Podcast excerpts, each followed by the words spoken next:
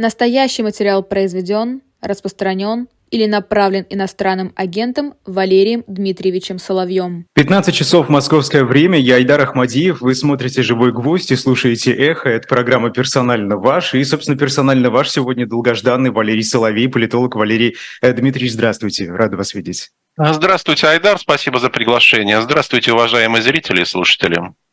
Ну, тема у нас э, сегодня одна, но она очень обширная. И все прекрасно да, понимают, что это. Это неудавшийся мятеж э, или не мятеж, и, или, может быть, не Пригожина. Кто его знает, что стоит за Евгением э, Пригожиным. Вот сегодня и узнаем. Собственно, первый вопрос, наверное, такой самый короткий. Что это было-то вообще?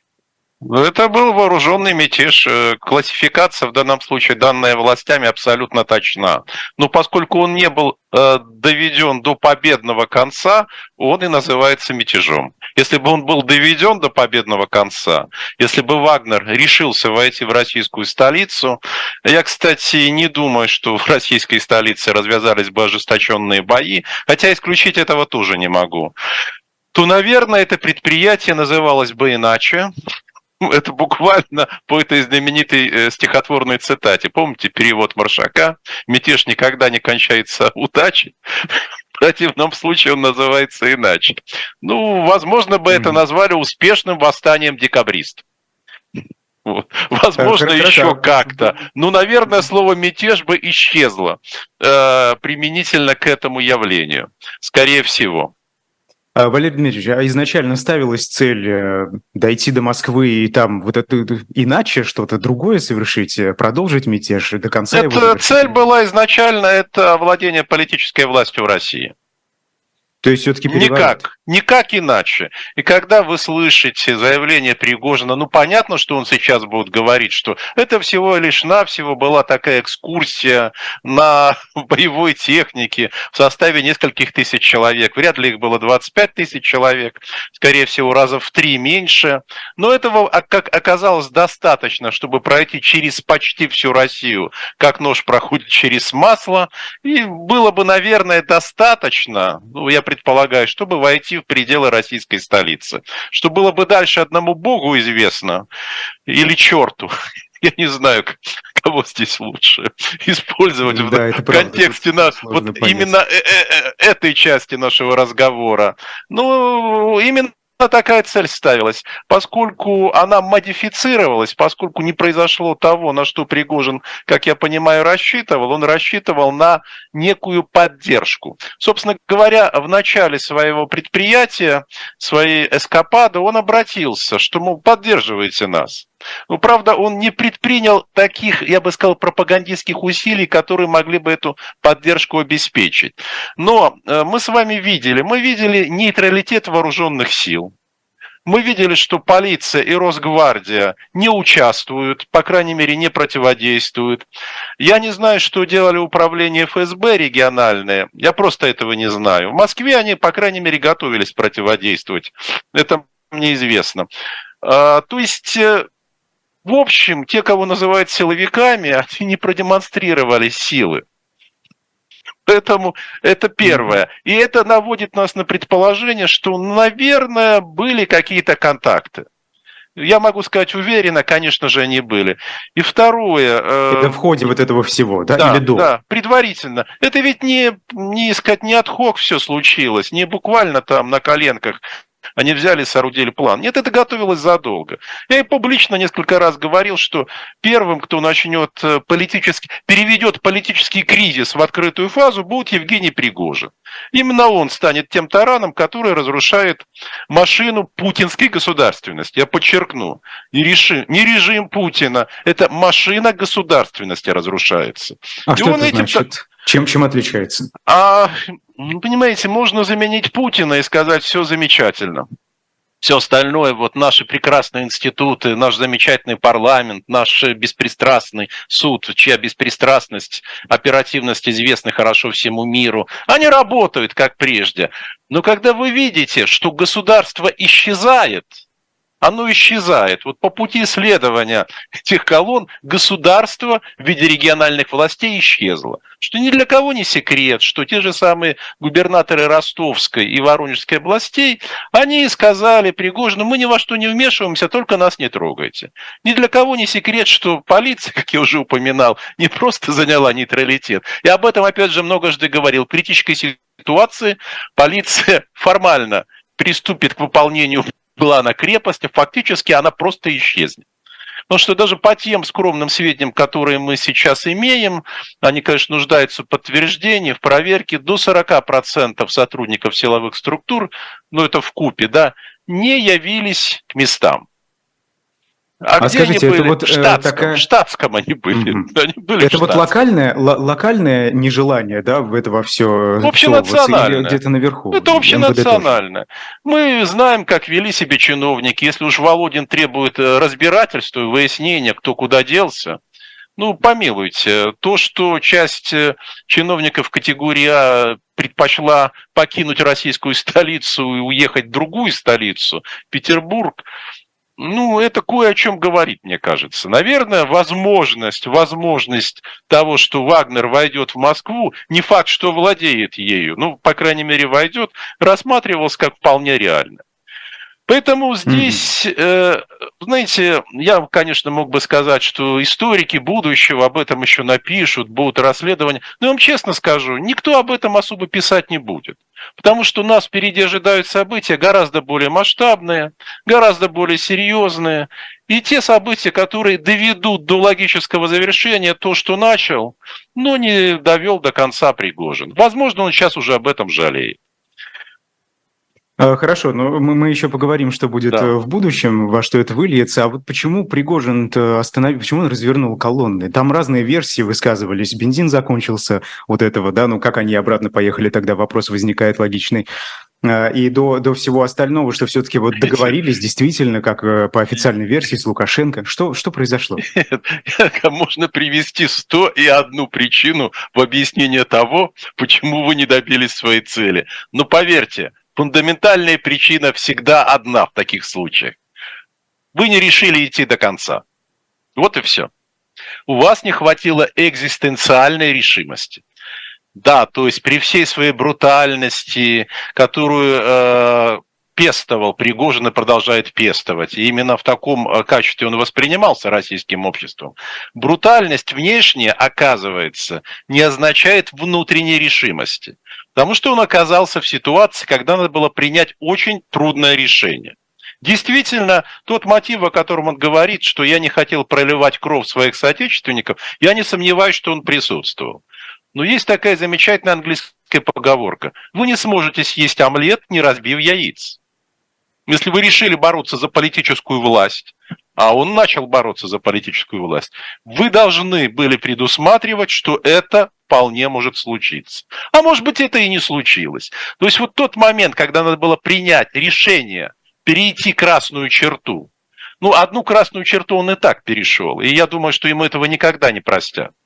То есть, э, я думаю, он совершил, понимаете, ошибку даже не тогда, когда он перешел первый раз красную черту, а тогда, когда он не решился перейти вторую красную черту. Потому что его теперь, думаю, жизнь, она вообще под угрозой окажется. Потому что такого Нет, ну просто... страха ему никто не простит. Валерий Дмитриевич, вот когда человек э, подобному готовится, ведь он наверняка э, продумывает каждый шаг свой, и когда до Москвы дойдем, он наверняка думал, что будет дальше. Ну, придется же переступать или не придется, или придется разворачиваться.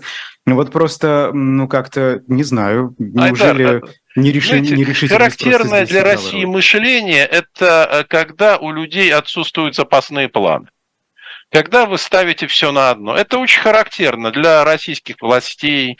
Ну, посмотрите на то, что происходит э, в нашем богоспасаемом Отечестве с 24 февраля прошлого года. Вот у Владимира Владимировича был только один план.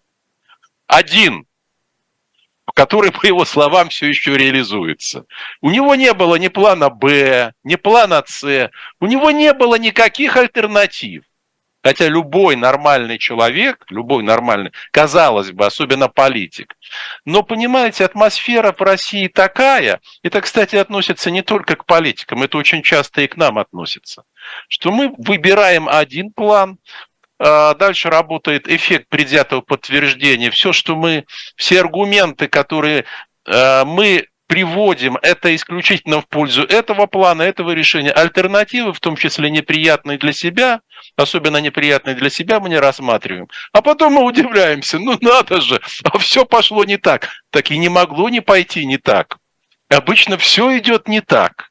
То есть вы должны понимать, ну это Клаузевиц еще хорошо писал, что вот какая бы у вас ни была совершенная диспозиция, вступив в войну, вы должны отдавать... Нет, это мультики, по-моему. Что через несколько часов она полетит к чертям. Я могу сказать, что у Пригожина дело еще шло совсем неплохо. Да, он не получил той поддержки, на которую рассчитывал. Он не получил ее. А ему казалось, вот представьте себе человека, который смотрит социологию. Я второй по популярности после Путина. Я тут проехался, побывал на Дальнем Востоке, побывал в Сибири. Меня не просто тепло, восторженно встречают. Там мне пишут письма военные, пишут письма чекисты или передают привет и говорят, что Евгений, мы в критический момент тебя поддержим. А ведь и даже такие публикации были, да, он да, конечно, эти письма в конечно, поддержку. Конечно, конечно. И вы приходите к умозаключению, ну, все у меня выгорит. А вот когда не выгорает, вот что надо делать? То есть я, кстати, я не хочу, чтобы вы или зрители подумали, что я там упрекаю, не упрекаю Пригожина. Не дай бог кому-нибудь из нас оказаться в ситуации подобного выбора. Потому что это очень тяжелая ситуация. И любое решение, оно влечет за собой колоссальные риски. Просто колоссальные. И надо это а, понимать. Причем риски, понимаете, очень легко у нас в России всегда распоряжаются чужими жизнями ну или чужим имуществом, как минимум, и чужой свободы. А когда речь заходит о собственной жизни и собственной свободе, тут, ой, как-то вот, э, ну, немножко не так. Ну, почему же? Почему же мне там не получить какие-то гарантии, э, или, по крайней мере, отступить, сохранив мину, а будет момент лучше. А вот здесь люди совершают ошибку. Момента лучше никогда не будет. Никогда. У вас будет только один шанс. История, а это то, что мы с вами видели, это история. Это вот жернова истории стали в России прокручиваться. Со скрипом. Безусловно. Я не имею в виду, понимаете, можно сказать, а как же, внешняя политика это не история, а внутренняя политика у нас была застывшая. И вот сейчас она пришла в движение. Это же действительно жерновая история. Когда они начинают прокручиваться, это страшно. Это страшно. Но вы должны принять для себя решение. Вы хотите стать игроком в истории? Или нет, или остаться в стороне. Это вы сейчас к Пригожину обращаетесь? Ко всем. На самом деле ко всем. Потому что эта ситуация будет повторяться. Не в таком виде, но она повторится. Ситуации выбора, перед которой окажутся очень многие в России. Окажется чиновничество, окажутся политики, окажется активная часть общества. Я сразу подчеркиваю, активная. Что подавляющее большинство общества, естественно, впрочем, активная тоже часть, они с каким-то знаете, я бы сказал, э, таким, э, они как заворожены были. Вот мы все это наблюдали. Батюшки, что происходит? Это же, понимаете, не из Африки, это сообщение не из Азии о военном перевороте. Нет, это происходит вот. Я живу как раз в районе, где блокпосты стали выставлять вот эти знаменитые блокпосты, которые попали во все телеграм-фотографии, вот как раз. И если бы они входили в Москву, я знал, что бы они бы проходили где-то рядом. Валерий Дмитриевич, а мы, вы знаете, мы, мы с вами обсуждаем э, решение Пригожина отступить, не пойти да. дальше, не перейти очередную красную черту, будто бы так, будто бы он был один. Э, с ним не было никого рядом, тех, я имею в виду, кто принимал решение. Он обладает, э, он обладает, и не хочу сказать, что правом окончательного решения это было бы не точно, но он обладает правом решающего, очень важного голоса, я бы сказал, контрольным пакетом акций, и в конце концов переговоры вел он. А если вы ведете переговоры, то вы всегда можете представить договоренности, ну, я бы сказал, в выгодном для себя свете, переинтерпретировать так, что, ну, посмотрите, мы всего добились, ну, вот всего, да, типа нам обещали то, нам обещали это, значит, Вагнер сохраняется, мы все получаем заранее амнистию, э, Шойгу снимут, все, нам, нам было обещано, мы получаем гарантии безопасности, и кто захочет, пойдет на фронт, а кто захочет, поедет в Африку, как, как это уже и было. А кто захочет, демобилизуется. Ну что, ребят, давайте. Ну хорошо, вот это на чаше весов, одной, на другой чаше весов, ты уже сказал, э, непонятные э, действия э, которые вам придется предпринимать, когда вы подойдете к Москве и захотите в нее войти. Ну, собственно говоря, золото вчера, вот святая простота. Святая простота. Он сказал, ну, мы, конечно, не собирались их под Москвой останавливать. Вот в Москве, да, то есть, да, он говорит, мы продвигались они очень легко, потому что концентрация Один из военных чиновников говорит о том, что они планировали уличные бои в российской столице. Ну, так это получается. Мол, мы собирались... Ну, ну, ну какие Они бы пошли бои? на это, как вы думаете? Росгвардия, она смертельно боится стаканчиков пластиковых. Это же известно. А Вагнер был вооружен пластиковыми стаканчиками. Вы же знаете, росгвардейцы испытывают невыносимые страдания, физические и моральные. Как бы они смогли сопротивляться Вагнеру на улицах российской столицы, если бы их стали забрасывать стаканчиками? Ну и, кстати, у Вагнера могли появиться неожиданные союзники из числа тех, кому все это надоело. Ну хорошо, если э, у Пригожина решающий голос, то кто еще рядом с ним был? Я не знаю. Я не берусь судить. Э, да, действительно существует совет полевых командиров, когда, ну, совет командиров, когда он говорит о том, что это было, да, ему требуется легитимация этого совета, насколько мне известно. Э, то есть вот эти разговоры, что к мятежу причастны силовики, э, высокопоставленные функционеры российские, это все не так? Это все только вот Вы полевые знаете, командиры? Оттуда? Это очень тонкое различие, причем не только стилистическое, но еще и политическое и, э, я бы сказал, правовое. Что значит причастны? Знать и бездействовать – это одно – Знать и помогать – это другое. Я бы сказал, что знали и не препятствовали. Вот это мы видели. Совершенно точно знали и не препятствовали. Рассчитывая, возможно, на что-то, а возможно и ни на что не рассчитывая, а просто будучи парализованным. Этого я тоже совсем не могу исключить. Но то, что знание было, то, что это предприятие, эта эскапада готовилось заранее, это было известно. Ну, это изв... вот военная контрразведка, она просто не могла этого не знать.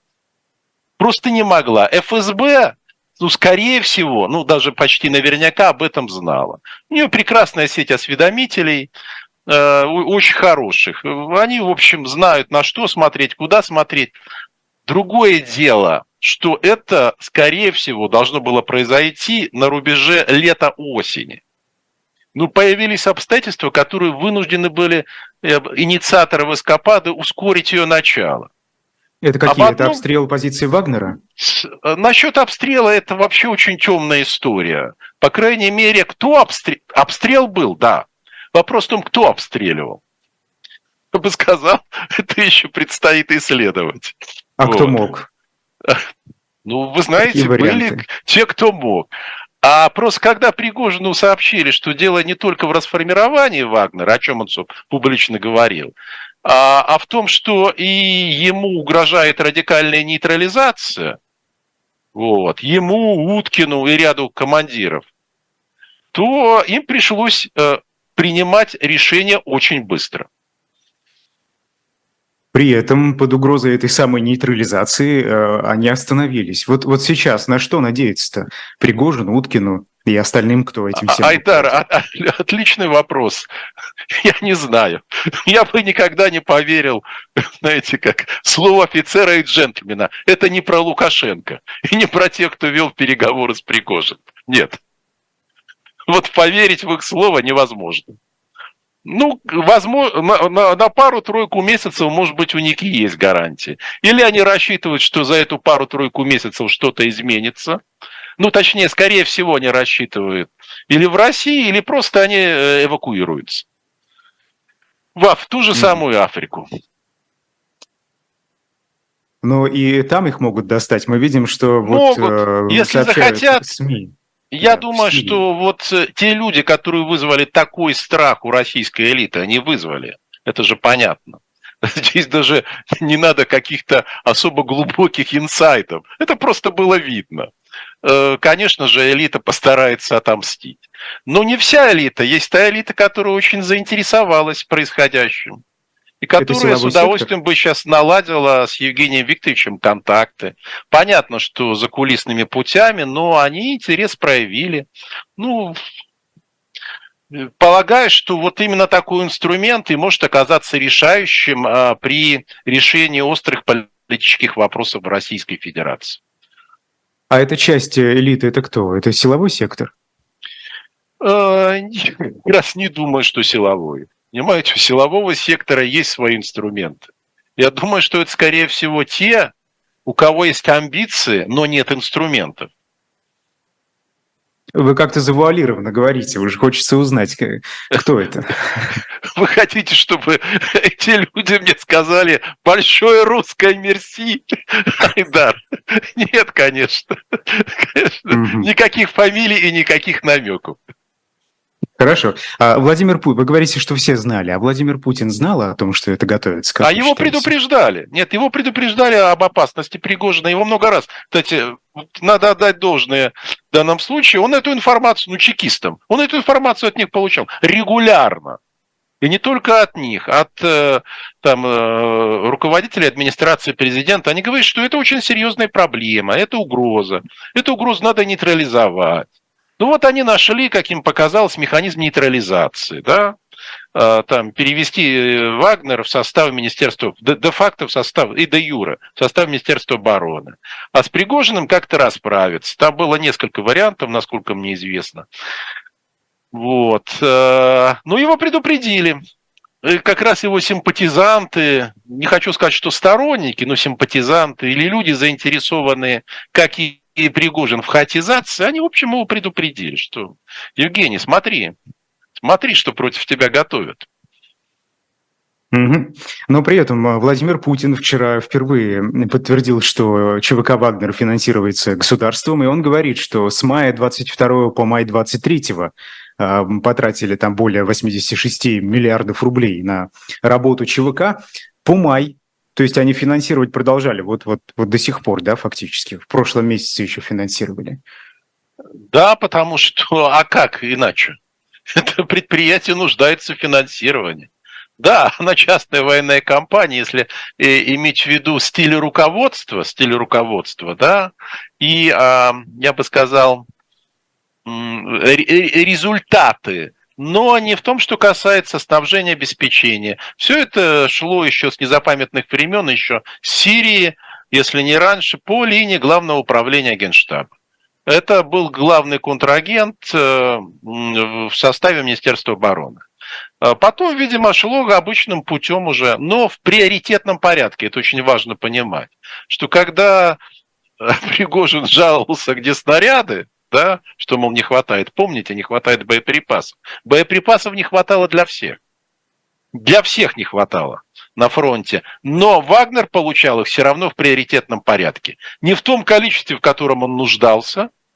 Ну, в таком количестве никто вообще не получал, но в приоритетном порядке. То есть так их не обделяли, как нет, говорил Пригожин? ничего подобного не было.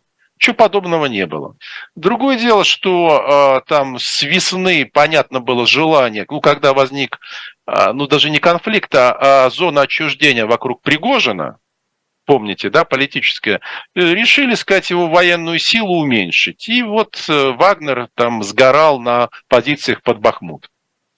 Mm-hmm. Это воспринималось э, ну, теми людьми, которые недолюбливают Пригожина и опасаются Вагнера, ну, очень позитивно. Э, Шойгу и Герасимов. Э, Пригожин, э, собственно, вот из-за этого, по его словам, начал марш справедливости, как он это назвал. Что сейчас происходит с ними, чего ждать? Вы, вы упоминали уже Шойгу, сказали, что такие договоренности были, да, что его снимут. Да, были.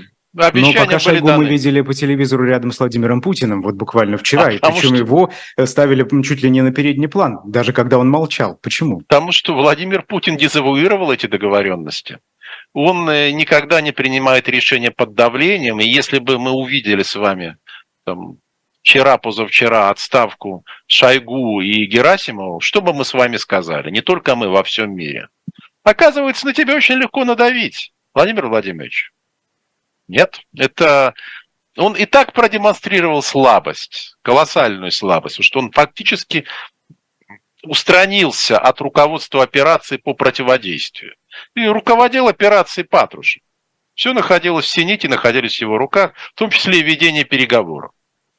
А, и Путин никак в этих переговорах вообще не участвовал. И Лукашенко с ним никак не консультировался. Он консультировался исключительно с российскими силовиками. Да я же не говорю Это о том, получилось что случайно Лукашенко... Или... Нет, почему?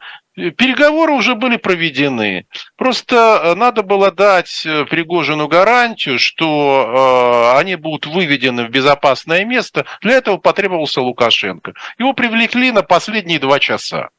Это он сейчас пытается себе представить центральной фигурой, миротворцем. Все знают, что это вранье. Ну, он вообще фантазер. А За почему исключением... Вдруг, почему вдруг Лукашенко? А кому еще? Они знакомы с Пригожиным. У Беларуси довольно серьезные интересы в Африке. Э, интересы, связанные с эм, экспортом. Вот. Э, они давно знакомы. Ну, а потом, ну, кому поверить? Ну, слово, наверное, президента. Он ну, в состоянии гарантировать, по крайней мере, организацию лагерей для Вагнера. Другое дело, что когда я слышу, читаю э, такие, так сказать, фантасмагорические предположения, ну вот, теперь там Лукашенко усилится, у него... Да не Лукашенко боится Пригожин. Он опасается. Попилуйте, если Пригожин так легко дошел до Москвы. До Минска там вообще рукой подать-то, вы понимаете? И белорусскую армию, белорусские вооруженные силы с российскими не сравнить. Поэтому это, я бы сказал, временный и совсем нежелательный гость. Знаешь, Лукашенко думает, как это обернуть себе на пользу. И попытается обернуть. Наверное, попросит э, плату за гостеприимство. Он же уже сказал, это все будет на коммерческой основе. Типа, вы у нас находитесь, вы за это платите. Вот, и отнюдь, понятное дело, не из российского бюджета будут платить в данном случае. Ну, я предполагаю, по крайней мере. Может быть, ошибаюсь, но предполагаю. Хорошо, а вот Светлана Тихановская во время мятежа в России призвала белорусских военных выступить против режима Лукашенко, помните, да, эти призывы, и выгнать из страны российских военных. Вот там угроза какая-то существовала или, может, существует до сих пор еще? Военного мятежа нет, в Беларуси нет угрозы военного мятежа, совершенно точно. Там а, вооруженные силы, они не очень большие, они находятся под более чем тщательным контролем, присмотром и очень жестким со стороны а, службы безопасности. Э, хорошо. Но вот э, знаете, что еще непонятно? Уголовное дело против Евгения Пригожина, о котором э, силы, силовые органы, в том числе Национальный антитеррористический комитет, сообщили, это уголовное дело по статье об организации вооруженного мятежа, его закрыли. ФСБ об этом официально сообщили. Зачем открывали? Вот это же тоже показатель наверняка слабости. Простили. Э, вот ну, Владимир Путин говорил в своем обращении, помните, в первом, что... Да. Ну, это, по крайней мере, показатель непоследовательности как минимум и абсолютного пренебрежения правом и законом в Российской Федерации. Но вряд ли нас с вами это удивляет. Это первое. Второе. А вы знаете, я бы нисколько не удивился, если бы сейчас появились дела по экономическим преступлениям совершенным представителями там, организации «Вагнер». Я бы нисколько этому не удивился. То есть преследование стоит ждать, что оно продолжится здесь? Ну, у меня в этом нет в никаких сомнений. Еще раз, такого страха и такого унижения не прощают. Другое дело, что месть – это блюдо, которое будут есть холодным. Нет, ну хорошо, если они все-таки планируют продолжить преследование Пригожина в России, зачем тогда э, давать заднюю и отменять уголовное дело? Ну, за тем, что было публично заявлено, что вас простили.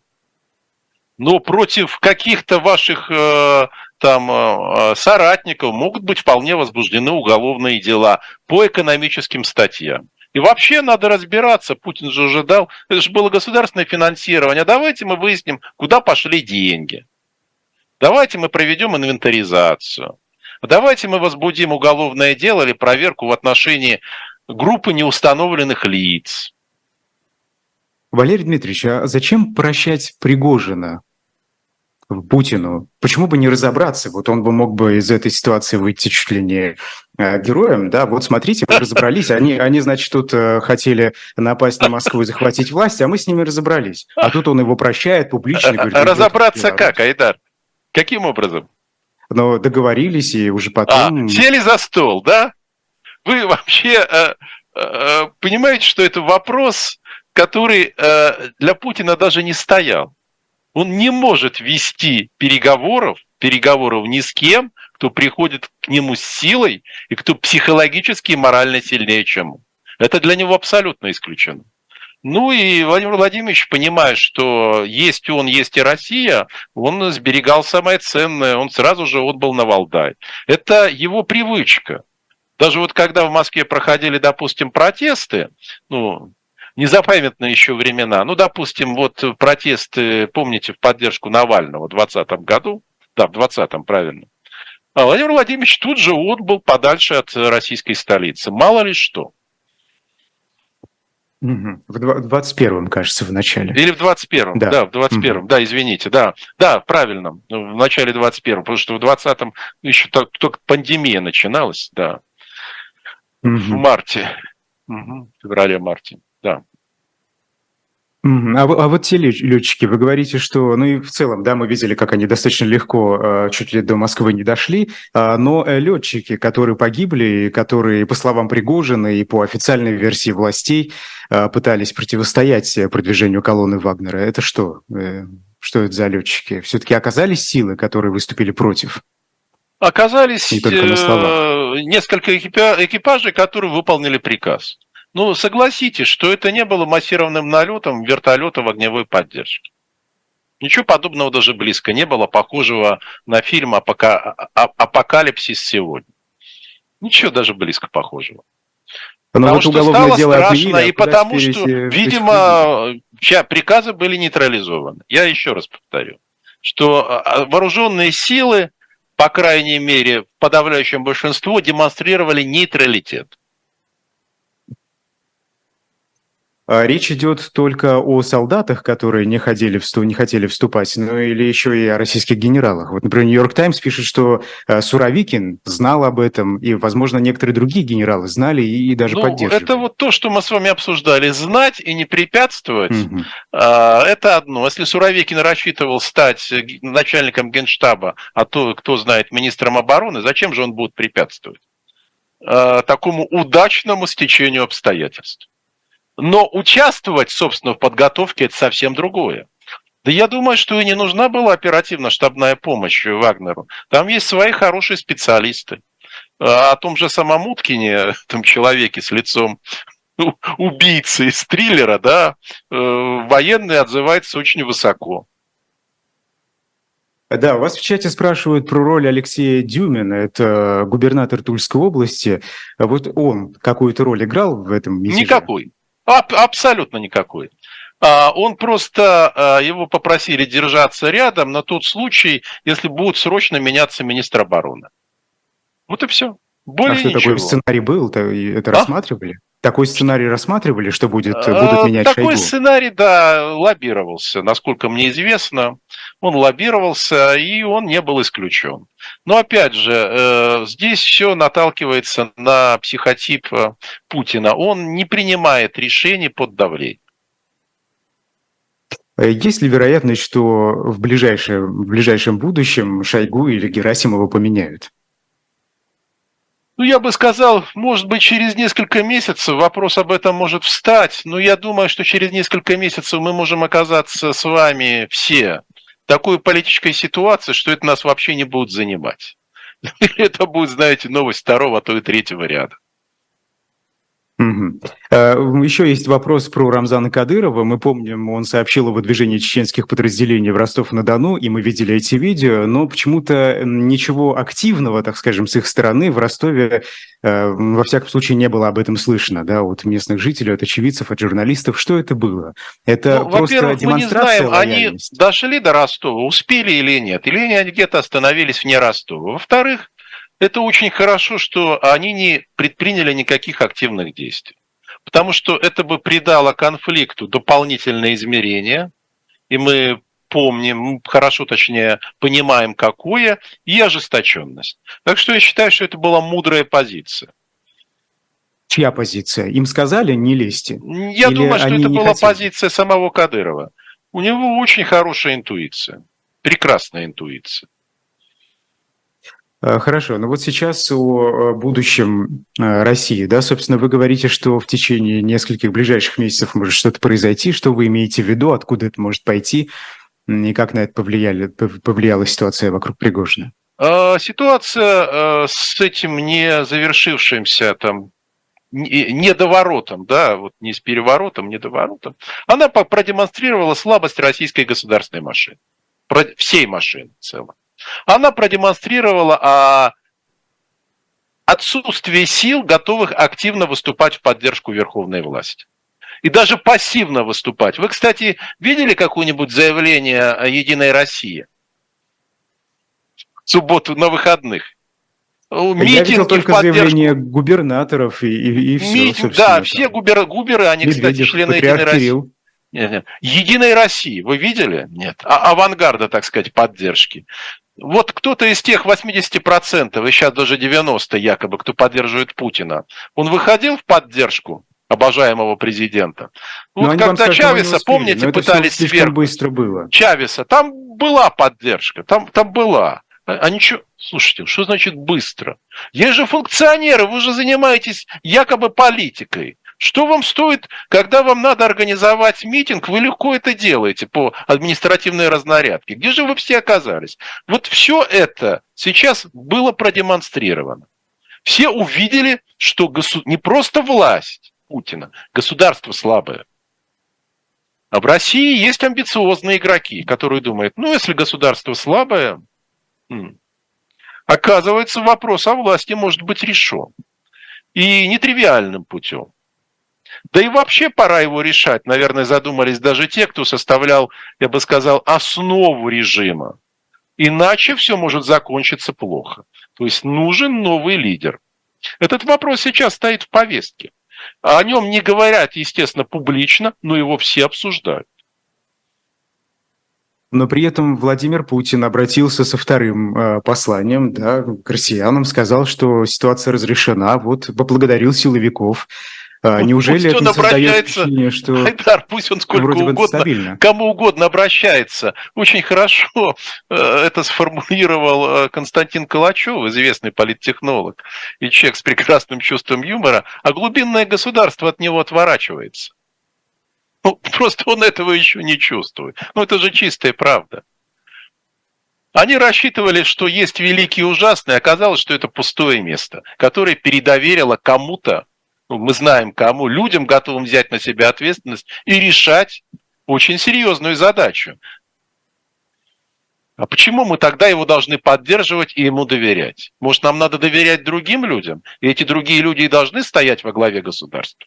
Вот так сейчас формулируется незаданный, непроизнесенный вслух вопрос. Но он в головах каждого чиновника – от э, чиновников там низшего уровня до категории А, он, конечно же, стоит. Э, Александр пишет, Пригожин по-прежнему герой России ДНР, Кремль не рискнул лишить его наград. Вот даже так. Ну, вы знаете, если бы его, допустим, арестовали, да, то потом уже тогда и начинается лишение наград. А поскольку он а, жив на свободе и прощен, и в каком-то смысле может считать себя, ну, если не победителем, то точно не проигравшей стороной, и вы его не можете контролировать, то как вы его лишите наград? Это бы выглядело вообще очень э, глупо, ну, откровенно глупо. Мы его, сказать, не решились арестовать, не в состоянии, но мы лишаем тебя награды. Вот знай, какой ты нехороший. Не герой ты больше России. Смешно же. А вас э, вдогонку спрашивают, а кто тогда посылал вертолеты? Я не кто знаю, кто конкретно, кто конкретно отдавал эти приказы. Но еще раз, обратите внимание, массированных воздушных ударов не было. Их просто не было. И такое ощущение, что это была попытка э, с очень негодными средствами прощупать готовность или на что-то повлиять. Ну, после того, как ряд воздушных целей были сбиты, то все эти попытки, соответственно, прекратились. Угу. И вот про второе обращение вас тоже спрашивают. Собственно, что это было? Это короткое э, выступление его, которое продолжилось всего несколько минут, и вроде бы ничего толком он не сказал. А, оно важно вообще? Для кого? Это кому Нет, адресовано? Оно, было? понимаете, оно было, оно, ну, почему оно появилось? Да, оно было записано еще в субботу. Те, кто это предположил, они правы. А предполагалось, что оно выйдет там вечером в субботу, когда ситуация разрешится. Да, то есть вот одно было обращение, потом второе для завершения. Но решили его не выпускать. Потом а, образовался информационный вакуум, который все заполняли своими версиями. И все эти версии были в любом случае нелестны для президента и власти. Просто нелестны. Ну и тогда надо было показать, что президент на самом деле все держал под контролем, он все предвидел, он проявил не просто предусмотрительность, но и гуманизм, он пожалел, и вот появилось это странное, странное очень обращение, э, которое, помните, начинается с фраз «Я обращаюсь к вам снова». Да. Это точно. А я про... ну, а, да, некоторые там, сегодня э, или... высказывали да. предположение, что обращение прервали. Там действительно как-то резко. Нет, там ничего не было. Это, знаете, были пустые, ни на чем не основанные ожидания, э, которые э, разогрела вот эта фраза, приписываемая Пескову. Я не знаю, в самом деле он ее произносил или нет, что ждите судьбоносных известий. Поэтому все напряглись и стали гадать, кто же сейчас станет министром обороны. И, кстати, обратите внимание, тогда в телеграм-каналах стали а, публиковать фото Дюмина в Туле. Это причем ни к чему не было привязано. Просто а вот Дюмин в Туле.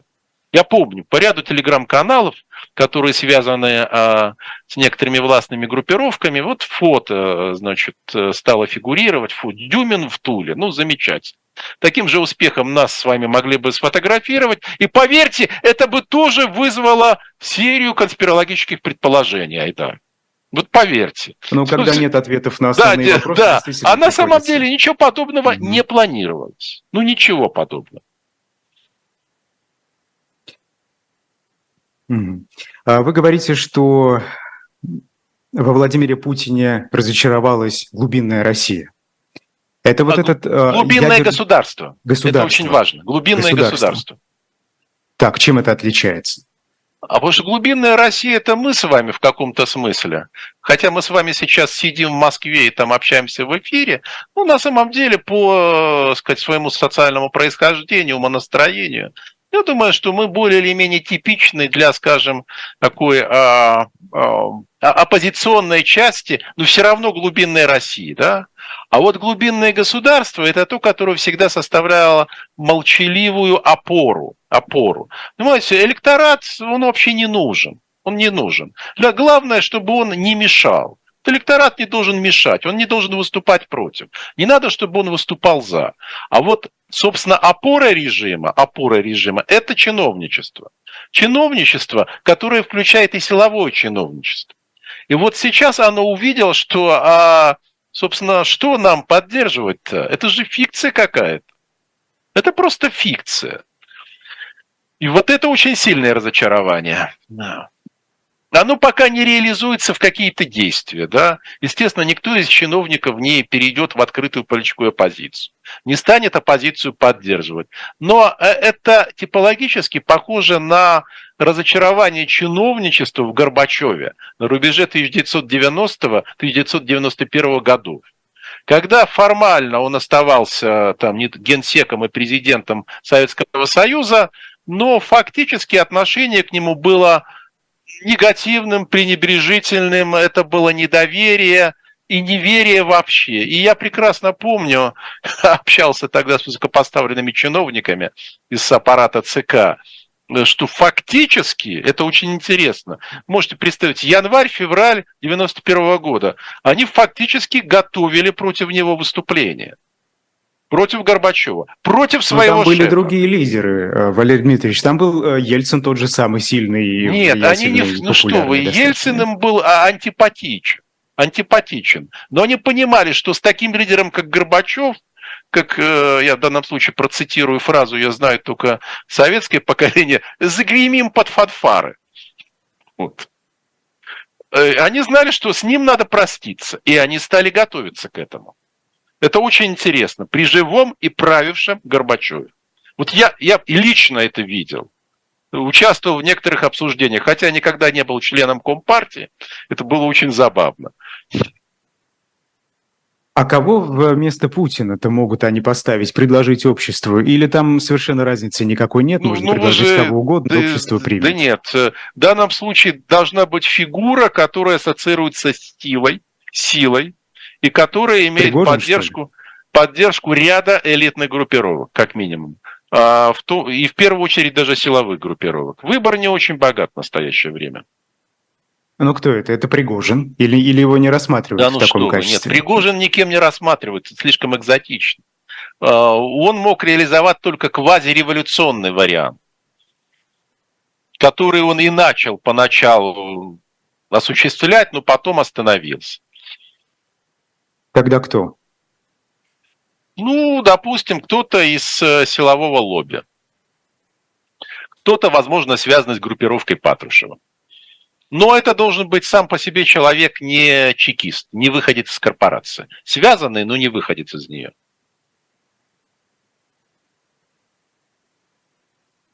Как же тогда эту новую власть э, представит россиянам? Э, я думаю, Айдар, нам сейчас не стоит ломать над этим голову.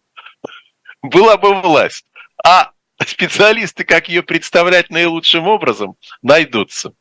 Другое дело, ну, что все это будет, как мы теперь понимаем, а, проходить не беспроблемно, я бы сказал, даже остро проблемно. Смена власти в Российской Федерации. Вы хотите сказать, что без насилия не обойдется? Нет, конечно, не обойдется.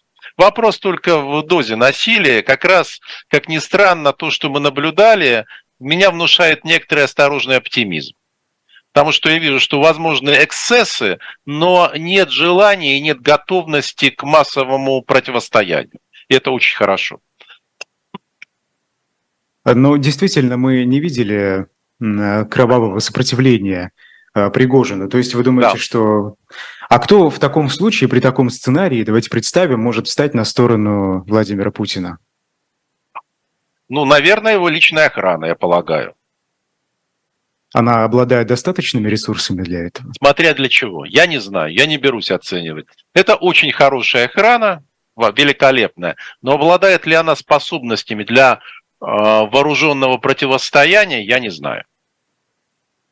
А настроение среди этих охранников, э, так их назовем, не пошатнулись из-за мятежа? Вообще, вот, это вот настроение я на него Владимира Путина. не знаю ответа, но мне кажется, что последствия этого мятежа морально-психологическом плане будут тектоническими. А, хорошо, про политическую элиту понятно, а вот что в обществе? А, глубинный народ, а не глубинное государство, а глубинная Россия, глубинное общество. А, там как-то настроения, как вы считаете, изменились? Вот этот мятеж, он вообще кому-то понятен?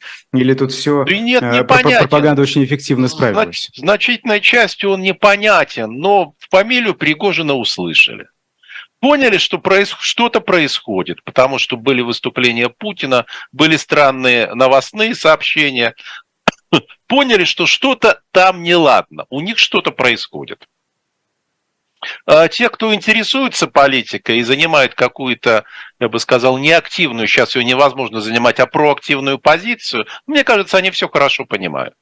И они, э, многие испытали разочарование не потому, что испытывают симпатии к Пригожину, а потому что хотели динамики. Вот появился шанс на динамику. Они испытывают сейчас разочарование. Но я хочу сказать, что таких шансов скоро будет достаточно. А Николай вас спрашивает, насколько предстоящая смена власти будет зависеть от результатов контрнаступления Украины? Это а вообще как-то синхронизируется? Мне кажется, это уже не имеет особого значения. Я раньше всегда говорил, ну, еще там два месяца, да, ну, два месяца назад точно, что это может сыграть важную роль, а сейчас я смотрю, что нет. Это будет фактор значимый, но он совершенно точно не ключевой. Э, ключевые факторы находятся внутри уже России. Это внутрироссийская динамика и состояние здоровья президента. Вот они здесь перед нами. И слабость государственной машины, да. А значит ли это, что сегодня военное руководство России э, перестанет уделять столько внимания войне в Украине или нет? Нет, конечно, нет. Или там все продолжается? Нет, а военные в этом смысле в политике сейчас э, не столь активны, как можно было бы подумать.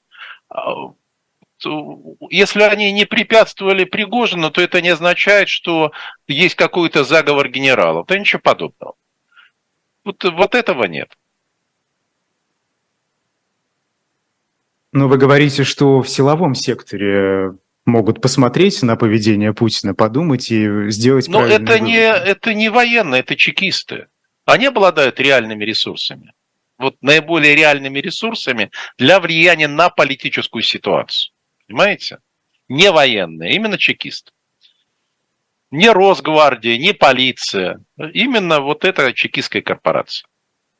А может быть, э, провал Пригожина как раз связан с э, недостаточной политизацией э, военных, не чекистов, а военных, или нет? Ну, дело или в том, тут... что военные в России вообще никогда не были политизированы, ну, по крайней мере, в 20 веке. И государство, что советское, что постсоветское, предпринимало колоссальные усилия, чтобы выбить из военных любую самостоятельность. Ну, а особенно после казуса с маршалом Жуковым, да, сперва с Тухачевским, потом с Жуковым, чтобы лишить их. И военные – это конформистская группа. Они могут пойти за кем-то, часть военных, но сами по себе они альтернативы сформировать не в состоянии. А еще и по той причине, что ну уж за ними-то военная контрразведка очень плотно наблюдает. Очень плотно. А прослушивается даже то, что они говорят по закрытой связи, по спецсвязи я имею в виду военный. Поэтому там возникнуть что-то похожее на заговор, только, знаете, в тот момент, когда все начнет распадаться, а кто-то из них может с кем-то договориться и попробовать занять какую-то позицию. Но если мы посмотрим с вами на политические конфликты в России в постсоветское время, а, армия придерживалась позиции нейтралитета. Но при этом этот самый критический момент, когда все разваливается, вот мы, да, журналисты, да, наблюдая за продвижением Пригожина, вот у меня лично такое ощущение было, что, по-моему, все разваливается. То есть они понимали, что сейчас пока не время. А зачем рисковать? Делить. А помилуйте, это же позиция подавляющего большинства, я бы сказал, всех сил в России. Вот все знали, что Пригожин начнет. А мы посмотрим, может, нам удастся воспользоваться. Мы посмотрим, как какая будет ситуация. Как э, сформулировал один наблюдатель очень точно, вот рамка сейчас расширится. А мы посмотрим, как в этой рамке можно действовать. Ну, рамка не расширилась, но не политическая пока, а морально-психологическая. Экзистенциальная расширилась, не политическая. Э, Валерий Дмитриевич, возвращаясь э, к Москве и Пригожину, собственно, если бы вот вас спрашивают, и несколько уже вопросов таких было, если бы он э, вошел в Москву, все бы у него получилось, как да. вы говорите, цель бы он свою достигнул, достиг, но что, что дальше-то? Вот, что, пришел бы в Кремль, что дальше? А, вы знаете, нет, вот если бы он вошел в Москву, да, вот давайте допустим, я говорил, что непонятно, как бы это все происходило в Москве. А ему надо было бы выдвинуть политическую программу, политическую программу. Потому что публичное наказание Шойгу и Герасимова, это, конечно, греет военных, но это не политическая программа. И ему надо было бы наладить контакты с частью элиты. Но вы знаете, я думаю, что какая-то часть элиты в этом случае сама бы ему протянула руку. Какая, я сейчас не берусь судить. Но я не исключаю, что это бы произошло. А, ну, в целом, ничего хорошего я бы от этого не ожидал, вам сразу скажу. Потому что если посмотреть биографию Пригожина, посмотреть на стиль и манеру его действий, посмотреть на его психотип, ну, э, ожидать от него вольности, свобод и каких-то прорывов, ну, вряд ли стоит. При этом мы видим, что российская внесистемная оппозиция, которая сегодня за рубежом в основном находится, поддержала часть да, этой оппозиции, поддержала Пригожина, ну, во всяком случае, призвали не препятствовать его продвижению. А неужели эта оппозиция смогла бы как-то воспользоваться моментом, если бы цель Никак. Пригожина Это абсолютно достигнута? исключено. А оппозиция в данном случае рассчитывала на то, что создаст динамику. А эта динамика а, расширит рамку. Вот то, о чем я говорил. Вот рамка расширится, появляется возможность теоретически мы предполагаем, для какого-то влияния э, вот в этой рамке. Э, но я могу сказать Проскочить честно, через что щель в заборе. из российской оппозиции здесь ей ничего не светило при Пригожине. Но это точно могу сказать. Вот 146%. Хорошо, а если не Пригожин, вы говорите, что-то произойдет в России, вот там будет место российской оппозиции или время покажет? Только в одном случае, если эти люди вернутся в Россию в критический момент и свои призывы, если они будут к чему-то призывать, подтвердят своими действиями в России. Это экзистенциальный выбор. Если вы хотите чего-то добиться в борьбе за власть, за власть вам придется бороться в России. Но Причем... неужели те, кто эту власть поменяет, пустили бы их? С их лозунгами, без Вы знаете, в Африке такая ситуация, когда можно будет не спрашивать. Это очень важно понимать. Можно будет не спрашивать, и можно будет вернуться. Но в таком случае им придется апеллировать, наверное, не только к потребностям общества, но и к потребностям какой-то части элиты, которая в тот момент Безусловно, будет невозможно, невозможно добиться без союза или сотрудничества, по крайней мере, счастью элит. Кстати, истеблишмент это сам прекрасно понимает. Он готов пойти на союз счастью оппозиции или счастью общества. Вопрос в том, какой оппозиции. Этот вопрос открыт. Да, а, про гайки которые все закручивают, закручивают, резьба пока вроде бы не сорвалась. А, вот вы Тухачевского привели в пример, 1937 год, как тогда разобрались с генералитетом а, Красной Армии. События известны, все это сопровождалось и репрессиями в низах. Будет ли сегодня после мятежа Пригожина да, конечно. сильнее закручены? Да, конечно, будет сделана попытка. Это естественная реакция на пережитый страх компенсаторная реакция. Это естественно. А другое дело, у меня устойчивое уже ощущение и даже убежденность в том, что надолго этого уже не хватит. Надолго это все-таки уже о месяцах идет речь.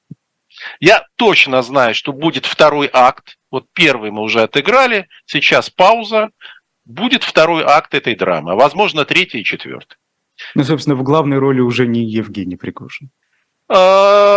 А, сомневаюсь, что он будет в главной роли во втором акте. Хотя не исключаю, что, кто знает, может быть, э, где-то в эпизодах. Угу. Вам напоминают еще высказывание Золотова, что западные спецслужбы могли быть причастны к этому мятежу Пригожина. Насколько это сценарий действительно вероятен в ну, данном случае? Ну, вы понимаете, публичные заявления Золотова, они характеризуют самого Золотова, а не ситуацию. Ну что ж, будем э, наблюдать. Время, к сожалению, подошло к концу, но э, прежде чем мы завершим, вот тут очень подходящая книжка. Красная армия не могла победить в гражданской войне 17-22 годов без десятков тысяч бывших офицеров, которые служили в ее рядах. Они сыграли, они сыграли выдающуюся роль в создании укрепления Красной Армии на ответственных постах. Другие отдавали дань эпохе, подражая революционерам ни с чем и ни с кем не считаясь. Третьи проявили себя как герои. Весь вот, ну, мы же можем как какие-то эпохи сопоставлять, смотреть, что там происходило. И, собственно, книга, которая посвящена этой эпохе, военспеции, очерки о бывших офицерах, стоявших у истоков Красной Армии с печатью дилетанта на shop.diletant.media. Давайте смотреть, читать и сравнивать. Это, наверное, сегодня очень важно а, в нашу неспокойную эпоху. Валерий Дмитриевич, вам большое спасибо. Спасибо большое вам, Айдар. Спасибо большое уважаемым зрителям и слушателям. Эфиры на живом гвозде и эхе продолжаются, не переключайтесь.